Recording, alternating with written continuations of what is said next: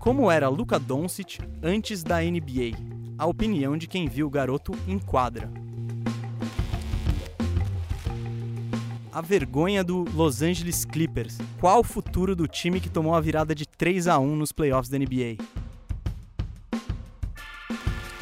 As prévias de Miami Heat contra Boston Celtics e Denver Nuggets contra Los Angeles Lakers. O bandejão está no ar. Seja bem-vinda, seja bem-vindo. Esse aqui é o Bandejão, podcast do canal Bandeja tá no ar. Meu nome é Gustavo Mesa e como você sabe, toda quinta-feira eu tô aqui trocando ideia de basquete com você. O programa de hoje é muito especial, é o décimo programa. Chegamos a dígitos duplos e empatamos com o Paul George. Jogo 7, é, vamos, vamos, a gente vai chegar lá. Mas antes eu queria apresentar aqui o Rafael Cardone, o Firu, meu amigo que tá aqui toda semana, que ele que vai começar com um recadinho. E aí, Firu? Bo beleza? E aí, galera, bandejeiros, tudo bem?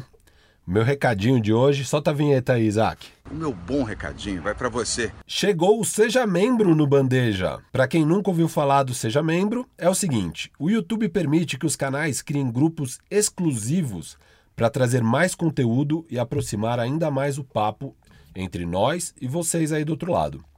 Para se tornar um membro é muito simples. Quando você entra no canal youtube.com/bandeja, a nossa página no YouTube, tem um novo botão lá, bem grandão, logo de cara, escrito Seja Membro. Lá já mostra todos os benefícios que você vai conseguir ao se tornar um bandejeiro ou uma bandejeira oficial. Tem conteúdo exclusivo nosso, tem mensagem sua ali daqui no Bandejão, participação na escolha dos temas dos programas no Bandeja e até mesmo lives. Já pensou trocar ideia com a gente ao vivo? Então corre lá no canal, dá o clique no Seja Membro e assine. Muito mais barato que comprar arroz. Muito mais barato do que comprar arroz. E assim você ainda ajuda a gente aqui no Bandeja a continuar crescendo e trazer ainda mais conteúdo foda para você que ama basquete. Então vamos lá e ajude nós a crescer cada vez mais. Valeu! Opa, opa, opa, acabo de receber aqui informações bombásticas. Então, antes de eu trazer essas informações, eu só queria fazer um pedido para você aí do outro lado. Comenta aqui embaixo, dá o seu palpite sobre as finais do leste e do oeste, por favor. No final do programa, eu, Firu e o nosso convidado vamos dar nossos palpites. Então, você tem que ouvir até o fim para chegar lá. Mas agora, Isaac, música de plantão.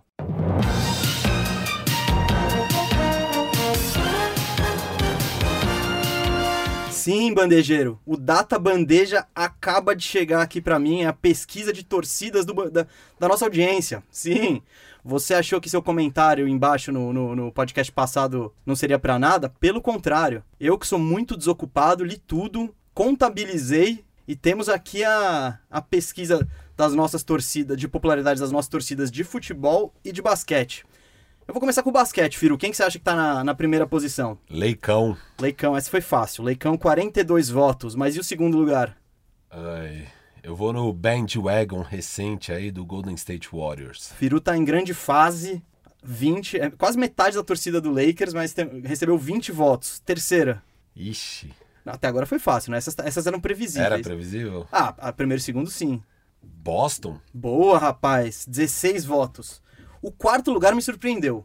OKC? Não. Hum. Houston. Boa. É a geração Harden, cara. Isso, eu imaginei. Quarto lugar, eu não imaginava também. E aí eu vou continuar aqui, ó. Quem oh, mais? Fui bem. Nossa, você. Gabaritei praticamente. Você vai querer contar esse seu ponto no Houston? Cara. Ah, sim. Foi bom, foi bom, foi bom. Vai. Vai, beleza. Eu não sei se você tá olhando na minha lista não, aqui, não. mas tudo bem. Eu fui 4-1. Fui tipo leicão no playoffs.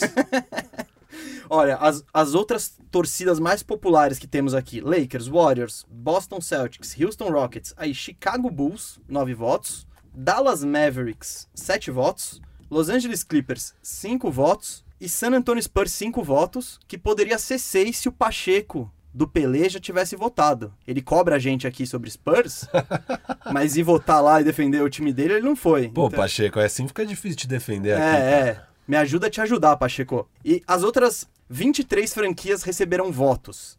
Eu, eu não vou falar das outras, nem do Orlando Magic. Eu vou falar das que não receberam votos. Que se você é torcedor de um desses times, seu time sentiu o voto. Sentiu a falta do seu voto. Você quer palpitar, filho? Sete, sete franquias sem torcida? Sem torcida? Sem torcida. Eu espero que o Timberwolves. Boa.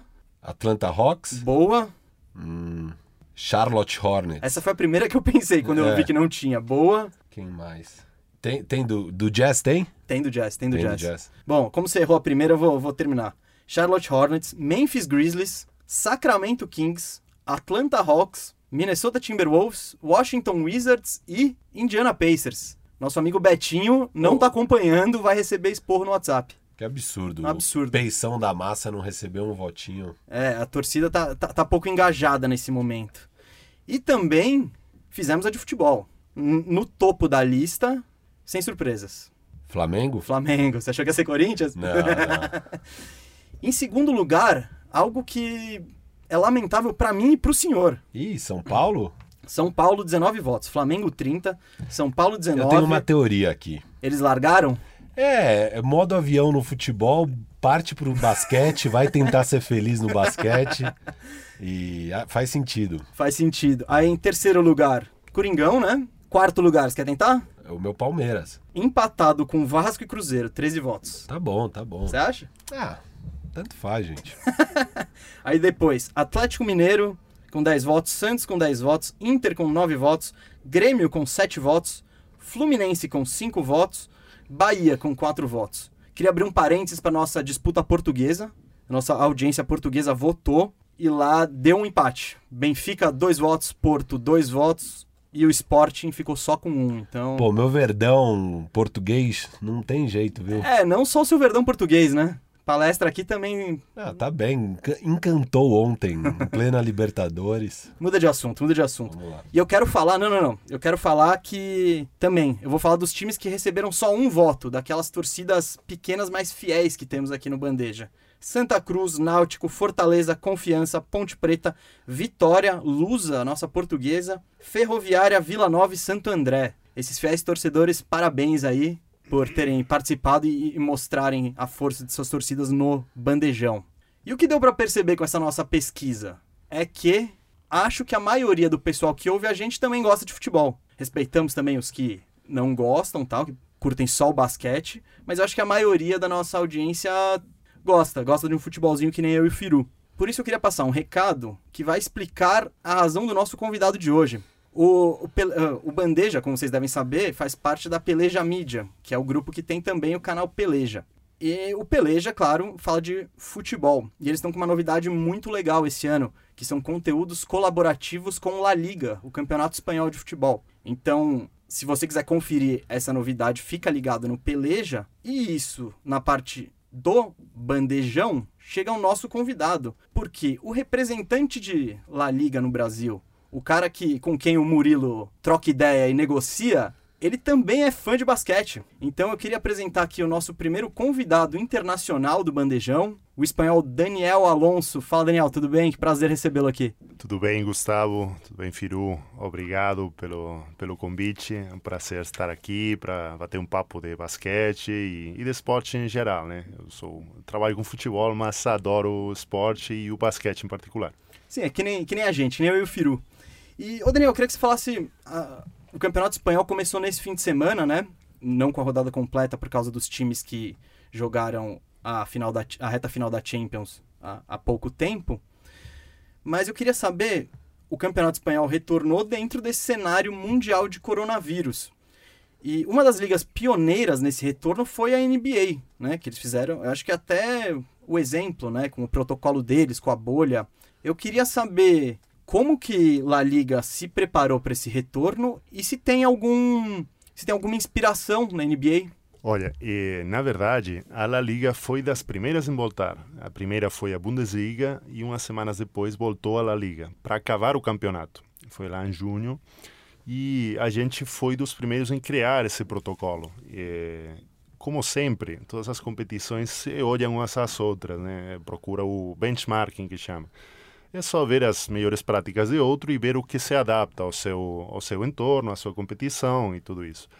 E a La Liga foi um dos pioneiros. Aí na criação do protocolo era um desafio muito grande, porque era, era fazer o, todos os jogos em 40 dias. A gente chamou da nova quarentena do futebol, né? Foram 40 dias eh, continuados de futebol, e aí para acabar o campeonato. Era muito importante também pelo tema econômico também, por pelo que significava eh, suspender o campeonato ou acabar o campeonato. Eh, no final, tanto a Bundesliga como a Premier, a Liga Italiana, a gente eh, acabaram o campeonato. A Liga Francesa não, por exemplo. Teve umas perdas econômicas muito grandes. A gente foi dos primeiros e dos que tinha claro que ia voltar. E aí estabelecemos uns protocolos, houve eh, várias opções né, que se valoraram eh, de como fazer esse retorno. Uma delas foi fazer uma bolha mesmo, eh, tipo NBA. Mas no final também os jogadores estavam um pouco reticentes né, a essa, essa opção de, de ficar todo o tempo no mesmo lugar e tal. E aí, se, de acordo com os clubes e com as autoridades sanitárias, se criou um protocolo no que no que se obrigava um pouco a ter umas medidas sanitárias, né? E como é que tinha que chegar nos campos, como é que tinha que cuidar na, no desplazamento, também na, nos, na, nos transportes uh, para, para os jogos, né? Também se valorou fazer tudo isso, num, numa única sede, né? Mas acabou por se jogar nos, nos campos sem, sem público, óbvio, mas eh, tendo muito cuidado com os desplazamentos também e como é que tinha que ser feitos, os controles sanitários acabaram por ser eh, 400 desplazamentos e 200 jogos, sabe? Foi um sucesso. Só para informar aqui a nossa audiência, desplazamento seria o quê? Ah, desculpa. É, aí foi mudou o espanhol, né? é, é, os transportes, é, é as movimentações, deslocamento, desculpa. É, e nesses deslocamentos, é isso. Foram mais de 400 deslocamentos e 200, 200 jogos. O que acontece agora? Isso foi para finalizar o campeonato. Agora eh, se voltou, né? E, e, sempre se aprende, né? Do, do que um faz de início. Agora se melhorou esse protocolo para ter eh, todas as variáveis possíveis em conta, né? Do, do que poder acontecer e, e, poder fazer o campeonato já normal, né? sem público ainda, mas é, vai ser uma duração normal. É, outro teve jogos todos os dias, agora vai ser final de semana. Né? É, então é outro desafio, mas a gente está tá confiante e, que vai, vai ficar bem e está muito preparada, né? de acordo com todos os clubes e com as autoridades sanitárias. E aí também tem o exemplo da NBA, que começou mais tarde, mas escolheu outro, outro sistema, né? Que é fazer essa bolha aí na Disney e, e que também está dando certo. É, mas aí é, é, isso, você tem que adaptar ao som que melhor vai para você, né?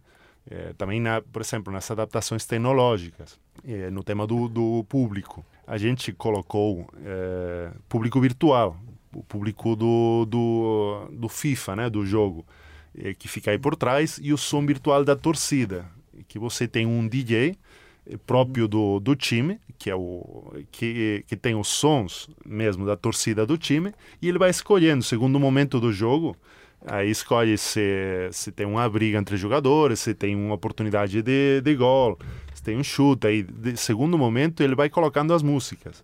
Então fica para a experiência do torcedor do que está assistindo o jogo, fica super legal, porque você se, você parece estar é, nessa experiência do usuário, né?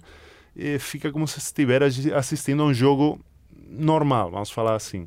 A NBA optou por essas, eh, no início, sem, sem, sem nada de torcida, né? Mas agora já colocou umas, umas telas aí com zoom, né?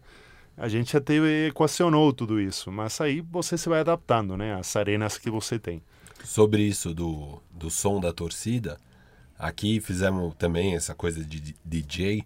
E eu, eu falo isso. Na final do Paulistinha, Palmeiras e Corinthians, que o Corinthians encontra um pênalti aos 50 minutos do segundo tempo num jogo que já estava decidido. Era último lance, pênalti pro Corinthians. Encontra, você sugere quase que não foi pênalti. Não, não, não. Pênalti claríssimo. Ah, tá. Um pênalti não, não. mais. Claro não, não. Encontra porque o Corinthians estava morto no jogo. Isso aí é você que tá falando. É, e, e esse é um lance que aí o Corinthians converte o pênalti, nem tem saída de bola e vai para disputa de pênalti na final.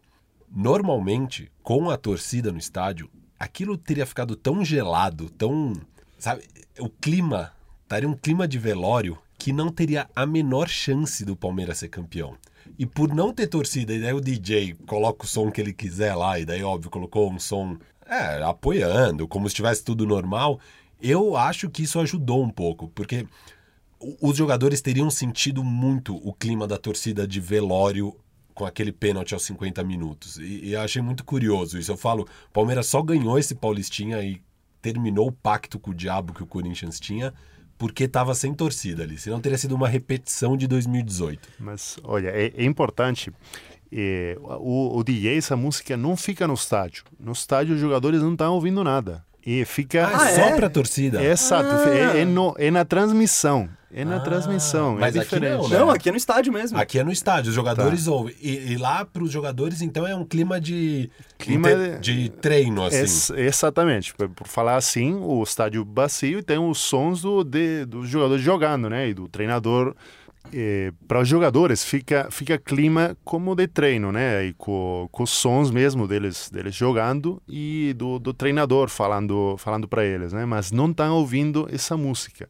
A gente até equacionou isso, mas como não todos os, todas essas arenas têm o, o mesmo sistema, de, sistema som. de som, não fica tudo igual. Então, para a transmissão, quando você está cuidando do produto, isso é muito importante para a gente. Então, não ficaria sempre do mesmo jeito. Então, para essa qualidade, para oferecer sempre o mesmo a mesma qualidade para o torcedor, aí fica colocado em cima. É, o, o, DJ está colocando a música mais na transmissão, não no, no, no campo.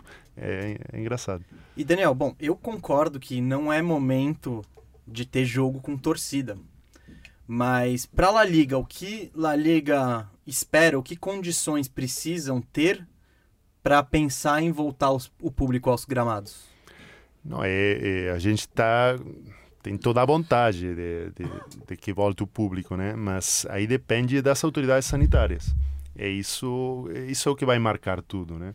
É sempre assim, a gente é, cria protocolos, cria possibilidades, mas vai ser sempre de acordo com a situação é, e o Ministério da Saúde e, o, e as autoridades são as que vão marcar quando é que é possível a volta do, dos torcedores. Ô Daniel, diz uma coisa, qual que é o seu time na Espanha de futebol? Olha, de futebol é o Celta de Vigo, que é, que é da minha região, da Galícia, e é que eu torço de criança. Para quem não tá tão acostumado assim a acompanhar a Liga e tá mais acostumado com a NBA, você, você compararia o Celta de Vigo com que time? O Celta seria quem na NBA? Olha, tá difícil, porque é um time aí de, de metade da, eh, da tabela, né? É, não sei. É, talvez um. Ia falar um Toronto, mas Toronto já ganhou ano passado, então né? Já então já, já não deu. Celta nunca ganhou. Teve nem aí. É, mas não sei. Coloca um Minnesota. Talvez. Minnesota? É. Justo, justo. E no basquete, qual é seu time na Espanha? E na, na NBA Espanha. também? Na Espanha eu era do, do Real. Fui sempre de criança porque era, era o time do meu pai e era o era o time que ganhava também e ganhava na Europa tinha jogadores incríveis é, na época era era um time que dominava a Europa então acompanhei sempre na NBA olha é, e eu, aí tem muito a ver com a geração que você é né eu torcia pelo Chicago, o Chicago de Jordan, mas gostava muito dos Lakers, de sempre. É, mas eu comecei a assistir NBA com os Lakers, é, Lakers Boston de início dos 90. Eu era muito criança, mas foi quando chegou na Espanha também, na TV aberta. Então comecei a assistir isso e, e também com os Pistons e tal. Mas eu era de. Meu jogador favorito era o Magic Johnson. Então era. Pode falar que Lakers. Aí. Lakers. E, bom, para quem vive na Espanha, é muito complicado acompanhar a NBA, né? Porque os horários são totalmente impeditivos. Sim, na verdade, sim. Você tem que tirar sono aí para poder acompanhar, né? Mas é, aí foi, foi mudando um pouco as transmissões, né? Também a NBA foi colocando os horários para para o público internacional também poder acompanhar, algum horário sempre colocava assim. Principalmente no fim de semana. Né? Então aí você consegue assistir um pouco. Você tem mais tempo no fim, no fim de semana e tem melhores horários. Então Acho que, acho não, tenho certeza que é uma estratégia, né, deles para acompanhar. Sim, sim, inclusive na bolha, eu acho que isso, quando tava rolando o jogo na bolha, tinha jogo começando duas da tarde aqui no Brasil, numa quinta-feira. Então eles aproveitaram esse contexto da bolha para espalhar o basquete pelo mundo mesmo, ainda mais. É, esse, esse horário lá nos Estados Unidos, na costa oeste, deveria ser sei lá, 9 10 da, da manhã, é, 10 tinha da jogo. manhã. Que, que é às vezes o que acontece na Espanha, né? Tipo, você pega um jogo muito tarde, você tá vendo de manhã ali. Exatamente. E, ô Daniel, bom, você, como torcedor do Real Madrid, eu imagino que você teve um cara aí que tá na NBA agora que te deu muita alegria, que é o Luka Doncic, né?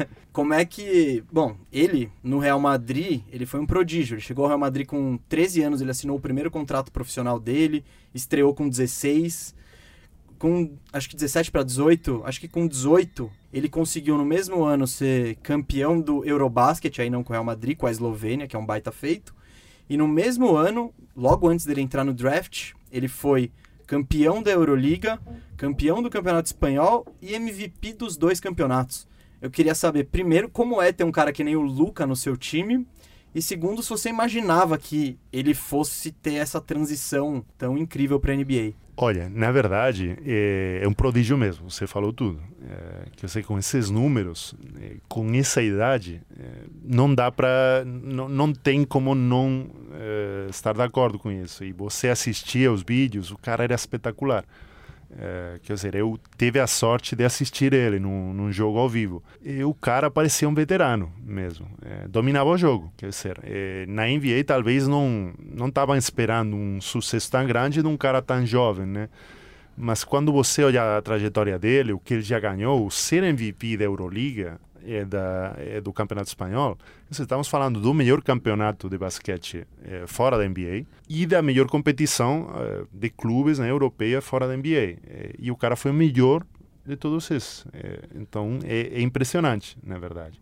E foi um privilégio e também tinha muito, muito bons jogadores à volta dele. Né? Um, um cara não ganha sozinho. É, mas mas foi, foi impressionante, mas também continua a tradição de grandes estrelas dos Balcãs que já estiveram no Real Madrid. Aí, aí normal, aí vai quando um torcedor pensa nisso, pensa em Drazen Petrovic, que foi o grande, a grande lenda dos Balcãs e que foi para a NBA, infelizmente teve um fim é, prematuro, né? É, mas era o grande sucesso da Europa e do Real Madrid também. Sobre o Petrovic, tem um jogo que se você procurar no YouTube, você escreve Petrovic e Oscar. Eu acho que o Petrovic estava no Real Madrid, devia ser um jogo de Euroliga, o Oscar jogando na Itália, que é um, é um contra o outro. Né? Foi estilo Jamal Murray Donovan Mitchell, só que na Europa na década de 80. Então, esse vídeo eu, eu recomendo. E sobre o Luca, eu. Óbvio, é, eu, eu, não, eu não admito, não acompanho muito o basquete espanhol e também não acompanho muito o basquete universitário norte-americano. Como que eu me, entre aspas, preparo para os drafts? Eu vou lendo análises, vou lendo uh, o máximo de mocks, né, que eles falam que são os esboços de draft, e vou tentando tirar conclusões a partir do que dizem. E no ano do Luca, eu sabia, né, todo o sucesso que ele tinha tido na Europa. Claro, não via os jogos, mas fui ver mais os highlights, tá, os melhores momentos.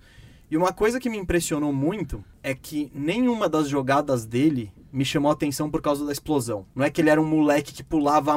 Pelo contrário, ele era inclusive mais devagar que todo mundo. Só que com uma experiência, com, com um entendimento do jogo, que eu falei, tá, quando você, quando você escolhe um cara pelo potencial atlético, você corre o risco dele sofrer uma lesão e nunca mais acontecer nada. Com o Luca, era um, para mim era um cara quase certeiro, porque ele não precisava disso. Ele, ele já tinha, ele Todo mundo sabe que ele tem um corpo muito bom para um armador, é um ótimo reboteiro, mas o negócio dele não é explosão, é o entendimento do jogo, é saber, é o arremesso, é a finta, é o fake, é fazer um. Enfim. É o que eles chamam de QI do basquete. Né? Exato. É, ele tem isso o mais alto possível, assim. Então, claro, eu acho que ele teria sido a primeira. deveria ter sido a primeira escolha, uh, provavelmente. Mas eu não, eu não, não vou falar porque eu não vi o Eiton jogar. Mas me achou muito estranho tanta gente desconfiar dele. Sabe? Isso que foi que me chamou a atenção, porque eu olhei isso e falei, cara, esse maluco já foi campeão, com 18 anos, ele foi campeão europeu, com a Eslovênia, né? Que não é. Não é que ele foi campeão europeu com a Espanha ou com a França, que são times que todo ano tem boas seleções. Não, foi com a Eslovênia. Ele foi, o, o que o Daniel falou perfeitamente, ele foi MVP dos dois melhores torneios que não são NBA, com 18 anos. O Ginobili, que foi escolhido na penúltima escolha do draft de 99 foi o MVP da Euroliga também. E isso traduziu muito na NBA. Então, eu acho que esse preconceito, vai, americano, é, bom, Não precisa dizer que custou já, que tem pelo menos três franquias se arrependendo, né, Firo? É, é, a gente não gravava o podcast na época, então não vai ter nenhum registro meu e do Mesa aqui sobre esse draft. Mas acho que não é uma particularidade minha do Gustavo. Quase todo mundo que, que acompanha minimamente, que não tem. Eu acho que o americano tem muito um viés de. Ah, o basquete. Eles ainda têm esse viés de que o basquete é lá. Sendo que hoje em dia a NBA é uma liga bastante internacional. 25% da NBA hoje é estrangeiro. Exato. E, e, e, alguns dos melhores jogadores também, né? Tudo bem que a seleção americana ainda é disparada a melhor do mundo, mas hoje em dia você já tem. É, algumas das principais estrelas da NBA são estrangeiras, né? E, então não são mais role players estrangeiros. Antigamente acho que eram mais role players. Hoje em dia você tem no top 10 talvez quatro estrangeiros. Eu preciso pensar direito isso. Tô falando qualquer coisa. Aqui. Não, daqui a pouco eu vou, vou trazer uns nomes aqui. É, mas enfim. E, e, e naquele draft, cara, era muito claro, sabe? Você tem que respeitar uma Euroliga. É, e, e o cara ser MVP com 18 anos, você tem que levar isso muito em conta. E, e, é o que o Gustavo falou: você vendo os lances, você vê que é um cara que tem muito QI.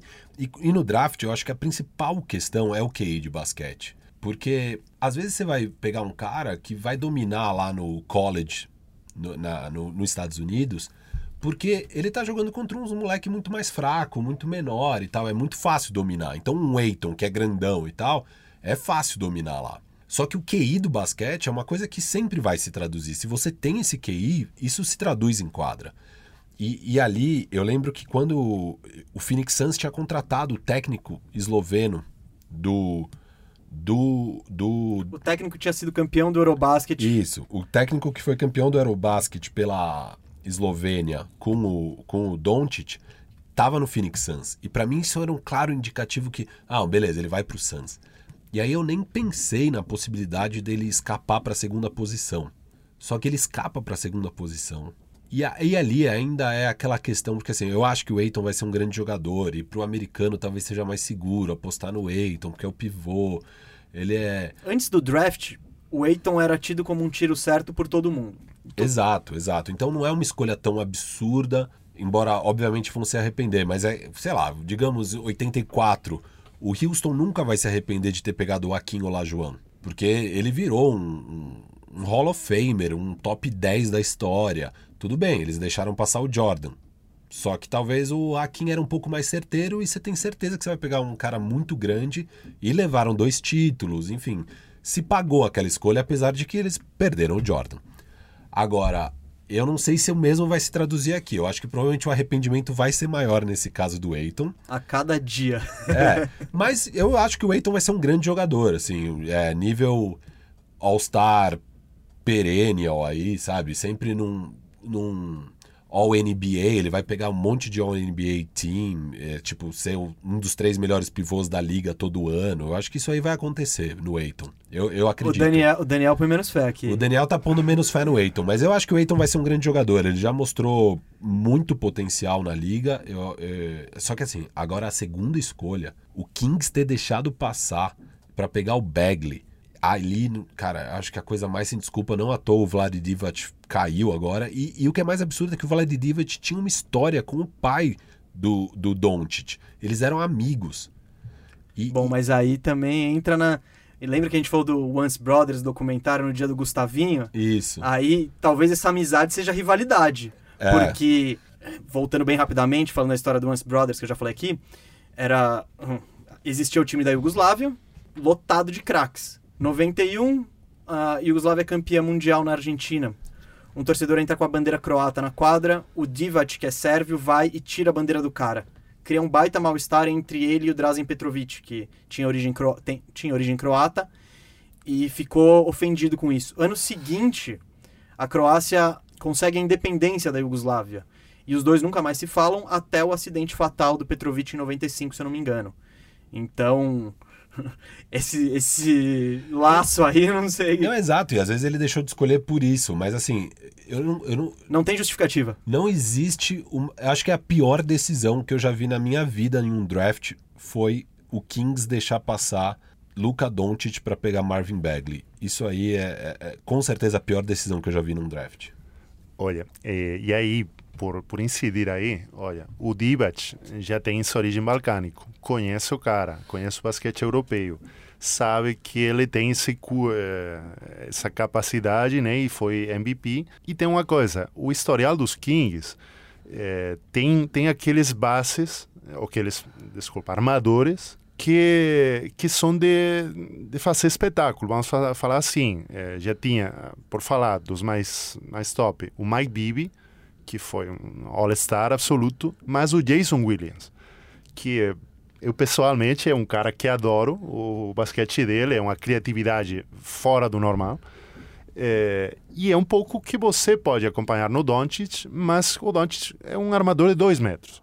Os outros caras eram os caras de 1,90, uma coisa mais móveis, é, é, outra pegada, mas esse cara tem é, o mesmo é, QI é, dos, do, do, do Bibi ou do, do Jason Williams, mais dois metros, consegue é, pegar rebote e é mais forte também para, para aguentar armadores, defender armadores mais fortes.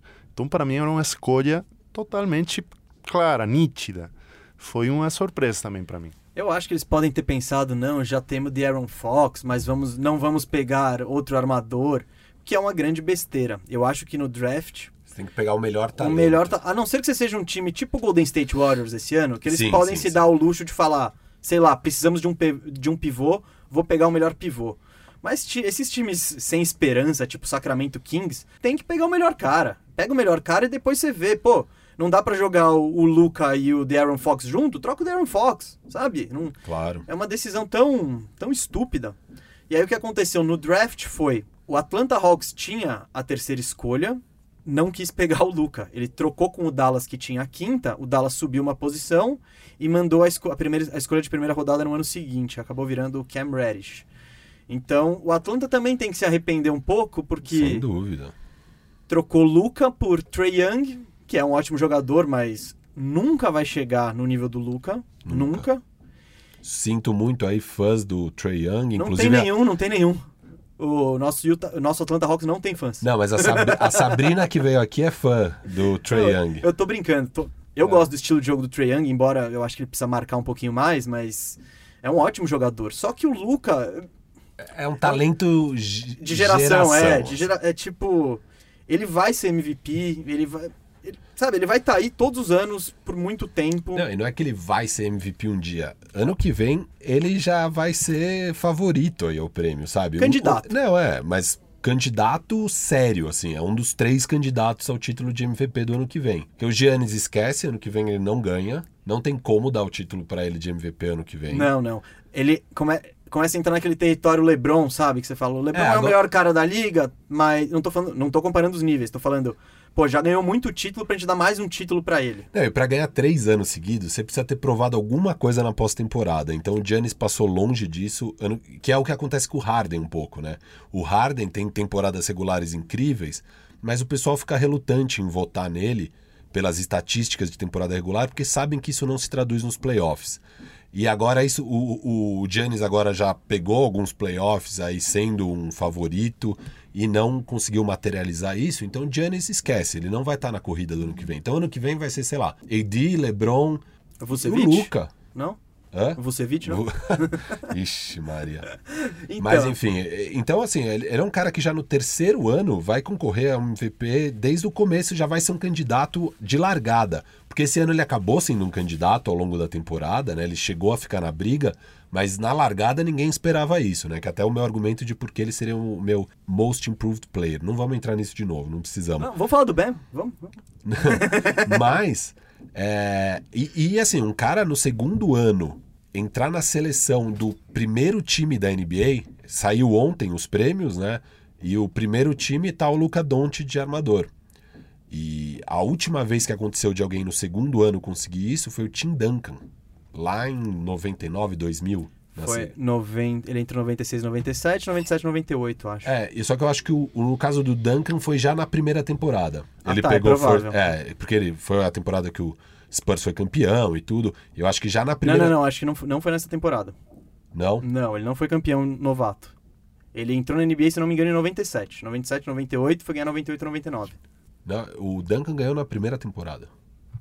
Certeza. Porque O Robinson estava machucado na temporada anterior, que foi o último ano do Jordan. No ano seguinte é é a temporada do lockout. O, Dan, o Duncan foi escolhido um ano antes do lockout. Bom, Calma aí, calma aí. Gustavo, Estamos- Gustavo estamos- tá checando estamos aqui, checando aqui as informações. tempo real. Carreira como atleta. Primeira temporada, 97 98. Boa. Ponto pra mim. Ponto pro Gustavo, então provavelmente foi na segunda temporada igual o Luca Doncic. É, mas foi a última vez que isso aconteceu, então é muito raro. A gente tá falando de um cara realmente incrível, com feitos incríveis, e ano que vem, já de largada, eh, assim, em Las Vegas, ele vai ser um dos mais apostados já em dezembro, janeiro, não sei quando vai começar a temporada regular, para ganhar o prêmio de MVP. Sim, o Luca é, faz parte dessa tendência de estrangeiros roubando a cena na NBA. Isso é um fenômeno muito recente, dado a história do basquete, né? A primeira estrela mesmo estrangeira que a NBA teve foi o cara que falamos aqui já, o Hakim Olajuwon. Só que eu não conto muito ele como, entre aspas, estrangeiro, porque ele participou do... Ele, ele foi pra universidade, foi pra Universidade de Houston, jogou naquele icônico time do Faz Lema Jama, então... É uma ele- carreira americana, é, né? ele fez a trajetória americana. Então não, não é o caminho do Luca, que veio do Isso. Real Madrid, por exemplo. Isso começa a mudar bastante na NBA em 1992, com a, quando há um acordo em que os jogadores da NBA podem participar das competições da FIBA e das Olimpíadas. Isso aconteceu para quê? Para que o Dream Team de 92, aquele time famoso com Magic Johnson, Michael Jordan e Larry Bird, pudesse jogar as Olimpíadas de Barcelona. E isso abriu um. a- a- foi mais vantajoso para os estrangeiros jogarem, porque agora eles poderiam jogar na NBA e também defender suas seleções. É, esse, por exemplo, o Oscar Schmidt sempre diz que esse foi um dos grandes impeditivos para ele não ter jogado na NBA, porque ele não poderia defender o Brasil. Aconteceu uma coisa parecida com uma lenda do basquete grego da década de 80, o Nick Gallis, que ele é greco-americano, ele não tem chance na NBA, e aí ele vai para a Grécia e vira uma lenda no basquete grego. É, vam- inclusive, não vou contar mais sobre o Nick Gallis, porque nós, em uma ou duas semanas, deve entrar um, um radar bandeja sobre ele. Então, é uma história bem. Esse cara é uma das lendas do basquete que nunca jogou na NBA. Com a possibilidade de defender a seleção, isso muda. Em 92, a liga começou com 23 estrangeiros. Esse ano, essa temporada, no- nos elencos de início da temporada, eram 108 estrangeiros. Quase um quarto da liga. Um quarto dos jogadores da liga. Sabe qual é o país com mais jogadores, Firu? Espanha? Não. Daniel, agora, né, nessa, nessa temporada, É, eu falaria a Sérvia. Sérvia é a quinta. Canadá é o líder de jogadores com 16. Canadá, semi-Estados Unidos, vai. Aí depois, também me surpreendeu, Austrália com 9. Eu ia falar Austrália, era meu segundo palpite. É o seu segundo? Então é. o segundo lugar também. Depois, França, Croácia e Sérvia. A Espanha que tá numa baixa, né? Agora sim, eh, já teve naquela geração que foi campeão mundial no Japão, aquela do, a dos Gasol, eh, dos irmãos Gasol, Navarro, Caldeirão. Aí teve, chegou acho que nove, ter ao mesmo tempo, uma coisa assim. Mas agora está muito mais baixo. Tem o Ricky Rubio, tem o Margasol e tem os irmãos Hernan Gomes. Aí, mas que não tá num, não são estrelas dos times, né? Sim, você prevê. Tem o pau ainda, né? O pau, é, o pau está, mas eh, está sem jogar, sem jogar há tempo. Já é uma temporada ou duas sem, sem É jogar. que ele ainda tá sob contrato. Sim, é verdade. E sobre a Espanha, você acha que vai, vai haver uma baixa agora de competitividade? Porque essa geração dos Gasol, do Caldeirão, todos esses caras que você falou, tá chegando na reta final. Inclusive, um, um dos caras que eu acho um dos melhores jogadores que nunca jogaram na NBA na história, que é o Sérgio Lu, que eu acho muito bom também, já tá nos 30 e poucos. É, como que tá essa, essa renovação do basquete espanhol, na sua opinião? Olha, tá, tá num processo um pouco difícil, na verdade. Mas eh, não, não é tanto pela, pela falta de talento. O talento está sempre aí, a seleção sempre está aí. Mas é um pouco pela comparação. Estamos comparando com a geração histórica, quer dizer, que é uma geração que, que não vai voltar. Que é muito difícil encontrar um, eh, tantos bons jogadores ao mesmo tempo competindo pelo país. Quer dizer, naquela estava o Garbajosa também. Agora, eh, lembrei o Sérgio Rodrigues também, que é armador. Fernandes. Rudi Fernandes, quer dizer, é um, tinha um time espetacular, é um time que chegou a duas finais da Olimpíada, que competiu essas finais com os Estados Unidos. Principalmente em 2008, né? Sim, aí eh, nem os Estados Unidos tinha tanta certeza de que ia arrasar. E foi uma final bem competida. Esse jogo é muito curioso, que é o... Essa seleção dos Estados Unidos tem o LeBron, tem o Kevin Durant, tem todos esses caras e tem o Kobe. E esse é um jogo que eu acho que é muito importante pro legado do Kobe, que quando a Espanha começa a chegar no placar e, e o jogo fica equilibrado mesmo, todo mundo meio que olha um pro outro e o Kobe põe a bola embaixo do braço e fala, não, pode deixar aqui. Então ele no meio de, do LeBron, do Wade, de Carmelo. todo mundo... É, ele que foi o cara que botou a bola embaixo do braço. Então eu acho isso muito significativo, até pela postura dos outros jogadores de falar, não, beleza, Kobe, é com você. Então esse jogo, esse jogo tem na internet, então quem quiser ver, é uma baita partida. Sim, é totalmente. Tem jogadas espetaculares. Tem, lembro uma enterrada do Rudy. É, não lembro qual era o, o pivote de, eh, deles, mas que, que faz na cara deles, esses que chamam de post, eles, né? E que todos quedam assombrados e olha, o que aconteceu aqui?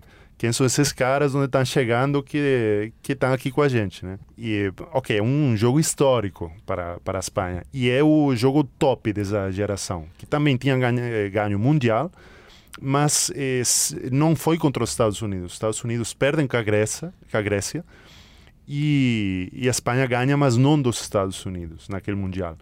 É, mas na, na Olimpíada era o vamos, vamos falar o, o pico dessa geração. Estavam todos no, no melhor momento, na idade certa, todos jogando ao máximo nível. Então tinha esse também na Espanha tava tinha esse rum rum de, de olha pode ser agora pode ser pode Se ganhar agora é totalmente Que fase da Espanha, hein?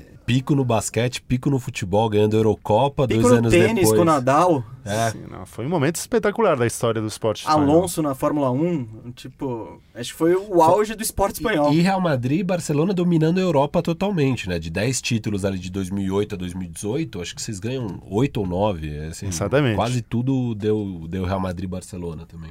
Então foi um momento histórico e a Espanha já tinha jogado com, com os Estados Unidos numa final da Olimpíada, no 84, contra os Estados Unidos do Jordan, eh, que era outra geração histórica da Espanha, mas nada a ver com, com esse nível dessa geração.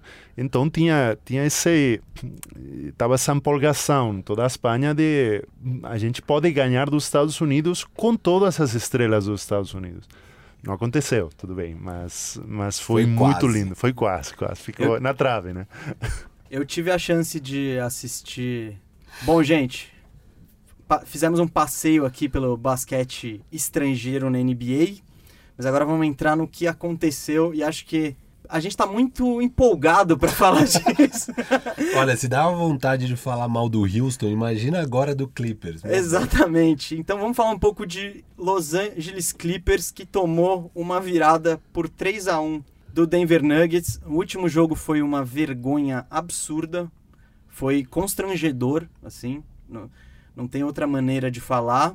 E agora, um time que tinha pretensões de ser campeão, de ganhar tudo, já tá já tá com o sinal vermelho aceso, porque Kawhi Leonard e Paul George podem sair ao final da próxima temporada. Daniel, você botava fé no Clippers e, e o que você achou dessa eliminação?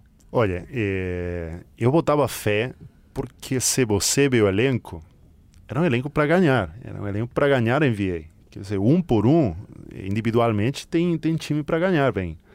E tem o Kawhi, que fa- faz toda a diferença e já demonstrou com dois times que pode fazer a diferença, né? Mas quando você está assistindo a eliminatória, toda, toda a fase, eu, eu assisti os jogos. Você olha como joga o Denver, o Denver é uma delícia ver jogar ele, mas como time. Ok, eu tenho também aquele legado do basquete europeu, que é mais jogado como time, não tá individual, né? E você vê jogar o Jokic, o Jokic é uma delícia, mas como quase arma o time sendo pivô.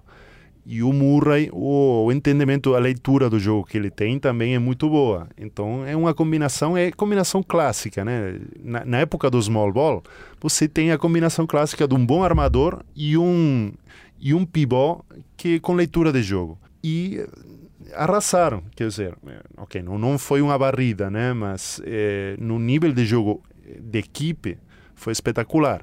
É um time muito bem treinado. Não vou criticar o Doc Rivers, na, nada a ver. Não, vai deixar Pode? pra gente criticar? É, então, então não... deixa, deixa com a gente.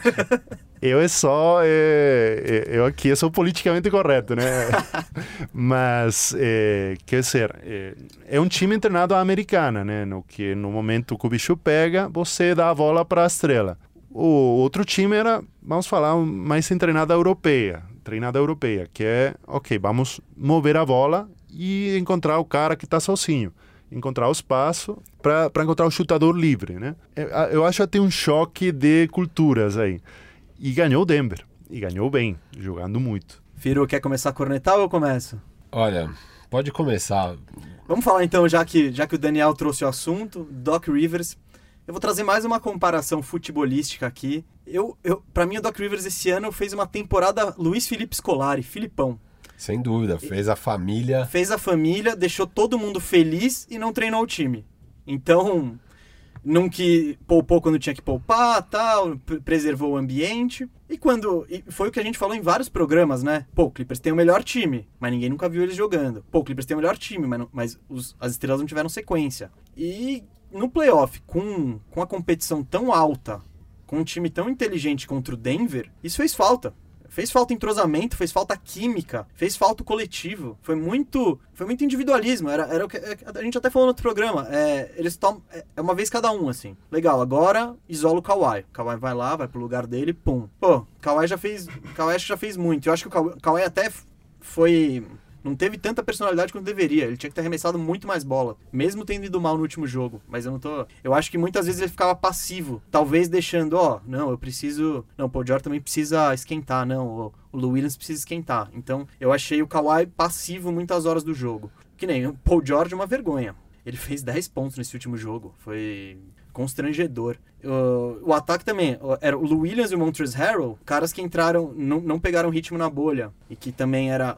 Porque as jogadas do, do Clippers é basicamente isola Kawhi, isola Paul George, pick and roll Montrezl Harrell e Lou Williams. E é isso. E faltou repertório. Faltou repertório nos playoffs. É, você vê que era um time treinado. Eu não, não acho nem que é um time treinado americana e um time treinado europeia, igual o Daniel falou, eu acho que é muito mais um time treinado e um time não treinado. É, é isso que aconteceu. Até concordo com os estilos. O Jokic imprime o estilo europeu dentro desse Denver e ele é um jogador incrível. Eu sempre falo que ele é o melhor pivô da liga. Desculpa aí, fãs do 76ers. Vocês amam o Joel Embiid. Três fãs do 76ers. É, os três fãs, mais o Cauê, que não escreveu. É, mas o Jokic, para mim, é consideravelmente melhor que o, que o Embiid, mesmo o Embiid sendo melhor defensivamente. Assim, o Jokic é um jogador único. Ele é incrível mesmo jogando.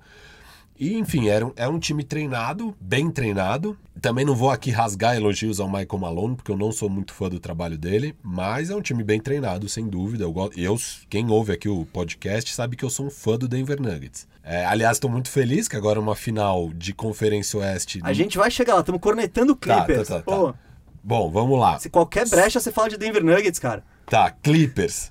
É realmente um trabalho patético do Doc Rivers, nunca treinou. E, e, sobre isso de nunca treinar, a vibe que eu tive ao longo da temporada com esse Clippers é como se eles fossem já o terceiro ano do Golden State com o Kevin Durant. Sabe, um time que já ganhou tudo e que pode fazer o que quiser ao longo da temporada regular pode se dar o luxo de poupar eternamente os jogadores. Eles se e carregam porque, com uma confiança, é, né? Porque tudo vai dar certo. A gente já é campeão, sabe? Já somos campeões. E, e o, o, o, time, a gente eu sempre bati nessa tecla que eles jogaram juntos 11 vezes na temporada regular.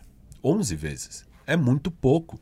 E nunca jogando como um time, assim. E, e, na bolha, eu sei, aí que eu liguei de vez o alarme e aí eu fiquei totalmente confiante em apostar no Lakers e quem acompanha aqui, o podcast começou junto com a bolha e eu sempre coloquei o Lakers como campeão. É, e, e até meio tranquilo, porque eu tinha certeza que esses problemas do Clippers iam aparecer na hora H. Eu não achava que ia ser agora nesse round, achei que ia ser contra o Lakers, mas assim, o Montrezl Harrell não apareceu para a bolha. O Lou Williams não o apareceu. Foi constrangedor. Não apareceu para bolha, mas isso desde sempre, não foi agora contra o Denver.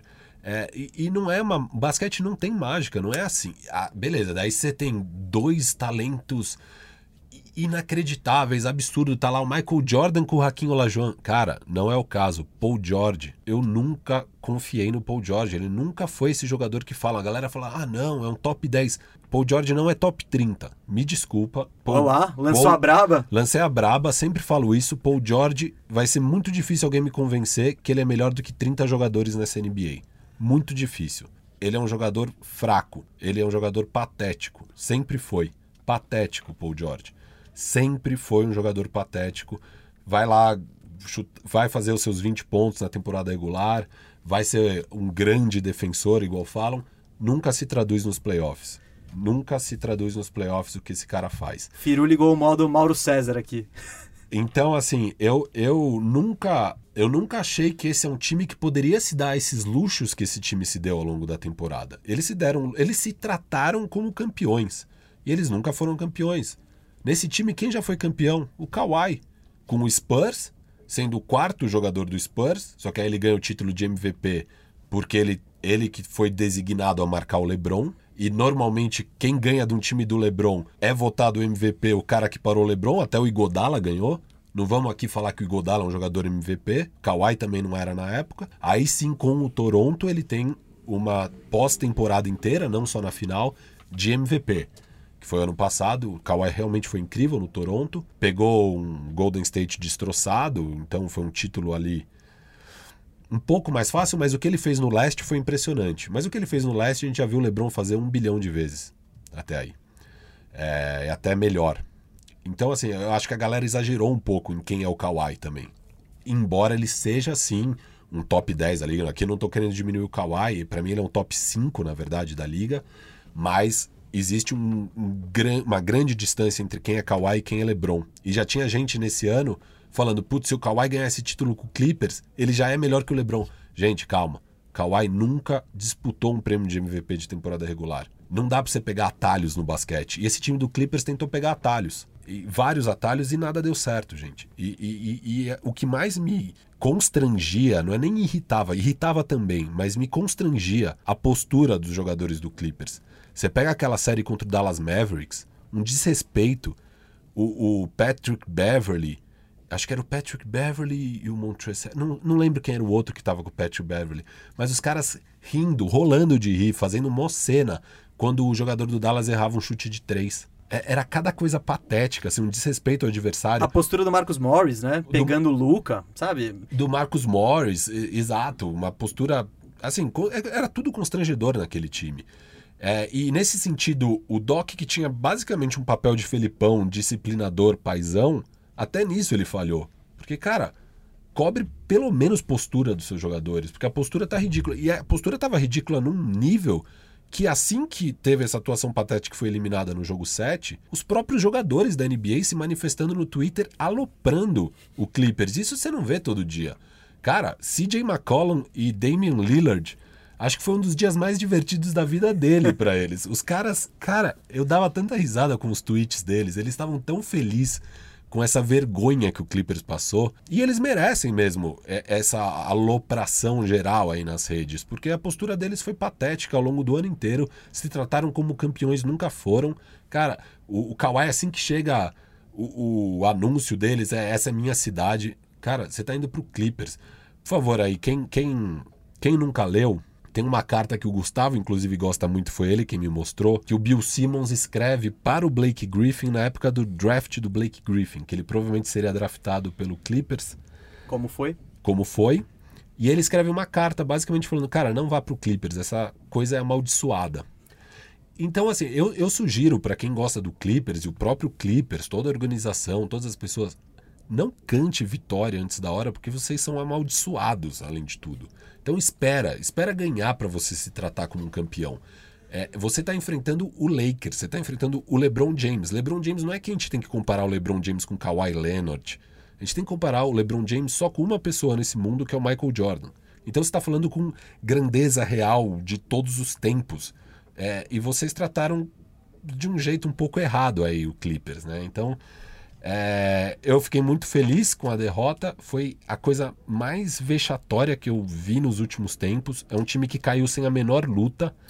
Eu, a reta final do jogo foi aqueles seis minutos finais, quando o, o Denver começa a abrir, cara, para um time que se carrega assim, né, com pose de campeão, com, com essa confiança, eles entregaram o jogo. Eles nem lutaram. Em quadra. Eles é. nem lutaram. Ah, Isso, isso que foi, é o foram, foram umas sequências de jogadas. Enquanto o Denver tava fazendo feijão com arroz deles, que a gente vai chegar no Denver quando for falar do Lakers e tal, o, o Clippers ele, ele foi apagando, ele foi largando. Era, porra, Meltdown. Teve- meltdown. É, chute, de, chute do Marcus Morris no começo do, do cronômetro. Não, e o- e o- Jamichael Green. O Jamichael Green e o Reggie Jackson chutando bolas no- É. no, no crunch time da- no jogo de eliminação. O que, que está acontecendo? Paul George acertando o lado da cesta. Não, essa aí é. Pô, é- ele ele mandou é o- duas de três constrangedoras. Não, assim. esse é o clássico Paul George.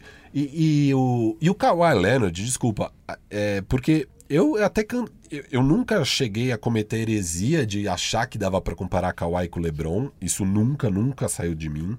Mas eu achava que era impossível o Kawhi Leonard ter um jogo como esse. Até por tudo que eu vi dele no playoffs no ano passado, aquela série contra os Sixers, a série contra o Bucks. Ele foi muito clutch, assim, ele, ele era impressionante, né? A hora que precisava, ele conseguia ir pro spot dele, pegar o chute que ele queria, com marcação, com tudo, e fazer a cesta. Nesse jogo 4, nesse jogo 7, no quarto período, ele fez zero pontos. Não bateu um lance livre. Paul George cobrou um jogo inteiro. Como que um jogador do calibre do Kawhi Leonard faz zero pontos no último período de um jogo 7? Ele foi um reflexo do que é esse time. Porque eu acho, eu acho que você tá diminuindo muito o Kawhi. Eu, eu acho o Kawhi um jogador, tipo, incrível, assim. Ele é um baita jogador. É o único cara, é o cara mais equipado nesse mundo pra parar o LeBron James. Não, Sim. eu, eu não aposto. Se fosse pra escolher uma pessoa e falar, você vai marcar o LeBron o jogo inteiro, é o Kawhi. KD? Duran? É, não parar, mas num matchup. não, não, não, não, tô falando defesa. Defesa. tá, Defesa, não, é o- Sim, sim, Kawhi. Então, e é um cara que no ataque ele, ele já mostrou que consegue levar um time. Ele era di- indiscutivelmente o melhor cara do Toronto Claro, Raptors. e por isso que eu não apostei no Toronto esse ano, Sim, porque sim, faltava um falta o Kawhi. Kawhi. né? Então, o Kawhi ele já mostrou que se ele tiver um elenco competente em volta dele, seu time briga pra ser campeão. Então, eu não vou botar isso na conta do Kawhi.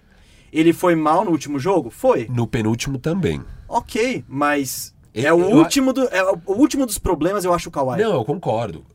E- e- só que me assustou o Kawhi também. Sim, sim, sim, foi, foi mais um destaque negativo. Ele Porque- entrou nessa onda Porque aí. assim, eu até achava que dava pro Denver ganhar, mas é, eu achei que não ia por causa do Kawhi. Eu falei, não, o Kawhi. não- eu- a minha sensação no fim das contas é que o Kawhi se encheu daquilo ali. Não, pareceu, pareceu. Ele, ele, ele tava e, muito. e ele ao longo dos playoffs já teve umas demonstrações. né? Tem aquela cena icônica do. Acho que é o, Mar, acho que é o Marcus Morris, tipo, fazendo chifrinho nele, brincando ali no banco de reserva, e ele, tipo, com uma cara de bunda meio. Cara, isso aqui não é postura. sabe? E eu acho que ele sempre odiou a postura do time, porque isso tudo que eu falei do Clippers se tratar como campeão e tal, o único cara que não fez muita parte disso é o Kawhi, tirando o anúncio dele da New Balance quando ele chega na cidade. Mas isso é. Isso é publicidade, Exato. não dá pra levar tão a sério, eu nem levo tão a sério. Embora tenha sido ali um erro, mas ok, vale a pena pelo marketing e tal. Ele ok. ganha muito dinheiro da New Balance Exato. New Balance falar, tá vendo esse cartaz aqui? Ele vai subir. É, e a New Balance precisava de uma grande provocação e tal, porque assinou com o Kawhi. Então tá tudo bem. Eu não vou. A, a postura do Kawhi é a única postura decente nesse time do Clippers. Agora o resto, eu acho que o Kawhi se encheu totalmente da postura desse time. E ali entregou os pontos. Só que eu não esperava o Kawhi entregar os pontos, cara. Eu, eu- eu esperava. Cara, o Red Jackson chutar alguma bola ali, o, o Jamichael Green chutando bola, não pode acontecer. Você tá, você tá numa hora que você precisa que suas estrelas. E óbvio, o Paul George não vai chamar. Paul Mas George- aí virou 7x1 com o Filipão no banco. é, foi isso. Nossa senhora, gente, mas foi tão constrangedor. E foi constrangedor no nível quando tava ali 10, 12 pontos, faltando 7 minutos. Cara, você ainda tem um jogo. Mas eu já tinha certeza que tinha acabado. Eu tava falando com as pessoas assim no WhatsApp, falando, cara, a vaca deitou, já era. Esse time aqui já era. Meltdown isso aqui, já Pra era. mim acabou naquele, no arremesso no Do início. Murray. N- Não, não, Não. Do, não, do Marcus Ah. Morris, eu ia falar. No Ah. começo do cronômetro, sabe? Tipo, devia estar, sei lá, 6, 7 pontos por aí. E, o, e aí o ataque que o Clippers precisa fazer, sabe? O time tá subindo, o Denver tá abrindo a vantagem e o Morris me arremessa com 10 segundos marcado, sabe? É, é, foi bem constrangedor. Ô Daniel, e o futuro do Clippers aí, o que, você acha? Porque, vou, vou, vou botar um panorama ali. O Clippers tem. tá no teto salarial pra temporada que vem.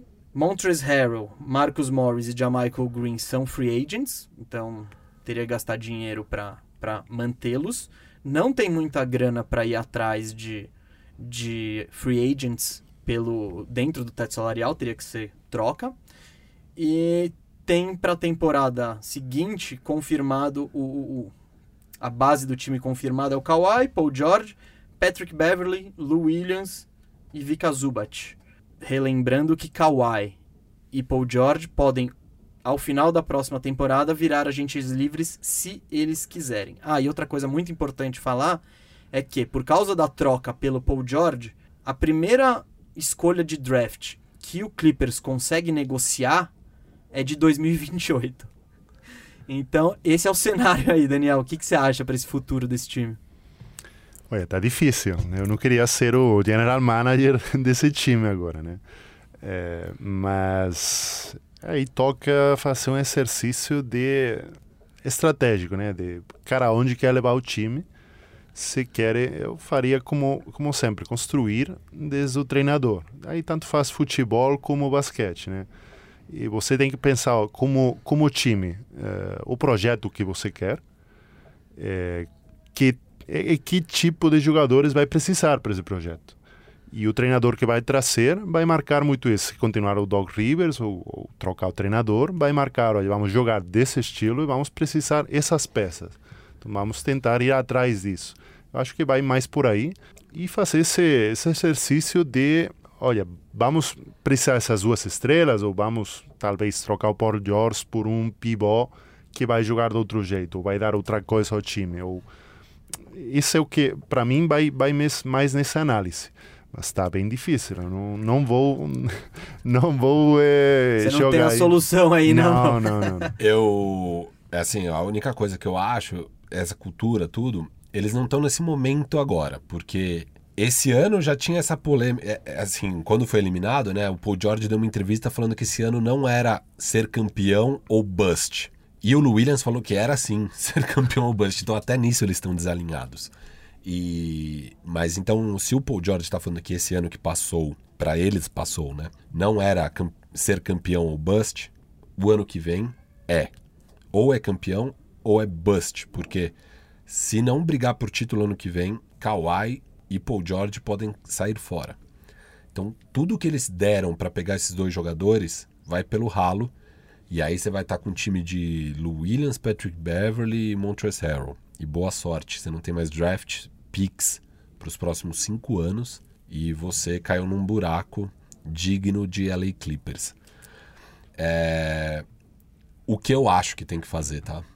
Doc Rivers, pegue seu boné, boa sorte, porque não dá para arriscar, sabe? Foi muito ruim o trabalho esse ano. É um time que eu gostaria de ver treinado de verdade, porque pode render alguma coisa. E aí, e assim, Kawhi, load management, não, amigo, você tem que jogar como um MVP de temporada regular. Você tem que tentar buscar esse prêmio. Não tem atalhos no basquete. Cria cultura de jogo, cria trabalho de verdade, cria química. Vamos trabalhar de verdade e tentar fazer isso virar um time, porque isso aqui não foi um time nesse ano. Esse é o primeiro grande passo, digamos, sem mudar peças, eu acho, para o Clippers. Contratar um técnico que treine o time de verdade, treine o time de verdade e vamos ver se dá liga. Agora, eles têm algumas decisões muito grandes para tomar já antes disso, né? Antes de ver se algum técnico vai dar liga ou não, porque tem essas questões dos free agents e tem tudo isso. Então, eu gosto de separar aqui meus argumentos, tá? Um é essa questão do técnico e dizendo que esse time mesmo pode dar liga e pode vir a ganhar um campeonato porque tem boas peças. Paul George, eu acho difícil ele ser a segunda estrela. Eu acho que eles vão ter que fazer alguma coisa aí na free agency de qualquer jeito. Então, mesmo esse time bem treinado, eu não ponho fé para ganhar um campeonato. Porque não dá pro Paul George ser seu número 2. A não ser que seu número 1 um seja o Michael Jordan. Mas não é o caso. O Kawhi tá abaixo desse patamar. Tá? É, então, eu tenho aqui uma, uma sugestão. Tem uma sugestão? Eu tenho uma braba aqui, Gu. Ih, as brabas. É hora de arrumar a casa no bandejão. Ah, é hora de. Arrumar a casa. Eu, eu, a gente brincou na semana passada de trocas para o Bucks solucionar a questão do Giannis, que talvez vai sair de graça. E eu tenho uma sugestão esse ano para o, o meu, o meu estimado rival, que nem é rival na verdade, Clippers. Tá, eu vou Então você é o general manager do Clippers. Você é do rival. Quem que é o, meu- quem que é o rival? Você é Daryl Morey, Gustavo. Daryl Morey. Tá bom. Tá? Você Frank também. Lawrence tá ligando pro Daryl Morey. Liga aí, Frank Lawrence. Você também teve uma temporada patética aí no Houston, você tá longe de competir, você tá com um encaixe desastroso de Russell Westbrook num contrato gigantesco com o James Harden. E você vai me oferecer o Westbrook pelo Paul George. Sim. Com. E mando também o Patrick Beverly pra você. De brinde? Sim, porque o Clippers, a minha sugestão do Clippers. Calma, calma, calma. Posso assinar agora? Pode. Assinei. Assinou. Assinei. Viu? Topou. Topei, topei. Sabe por quê?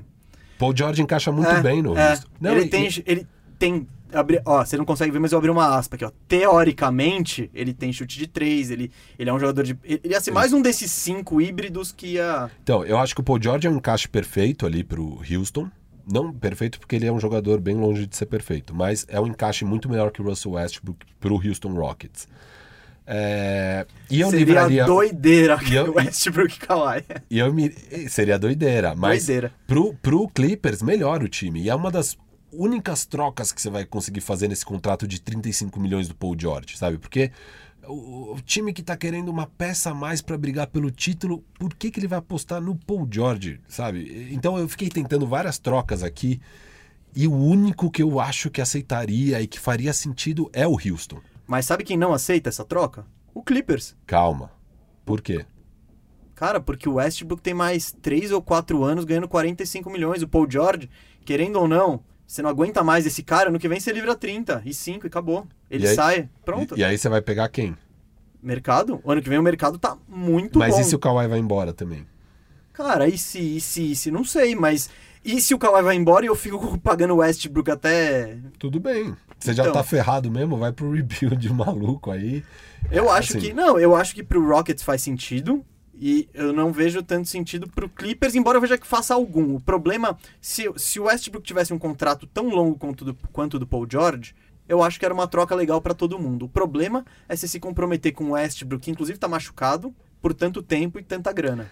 Sim, seria um all-in, tá? É um all-in para esse último ano de contrato do Kawhi tentar fazer virar. Então, o que eu faria é ser livre espaço mandando também o Patrick Beverly. é, Então, você ainda ganha alguns milhões aí, porque o próximo ano do Russell Westbrook é 41 milhões.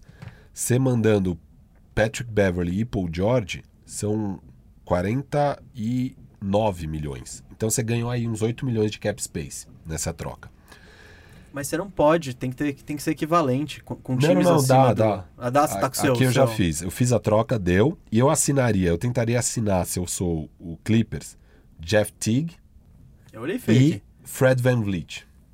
Eles conseguem. Quanto você tá pensando em pagar pro Van Fleet? 15 milhões. Então você não vai conseguir pegar o Van Fleet. Mas é, ah, eu sei, é, é tentar vender o projeto. Vender o projeto? É, porque o Van Vliet vai receber ofertas aí de 20 milhões.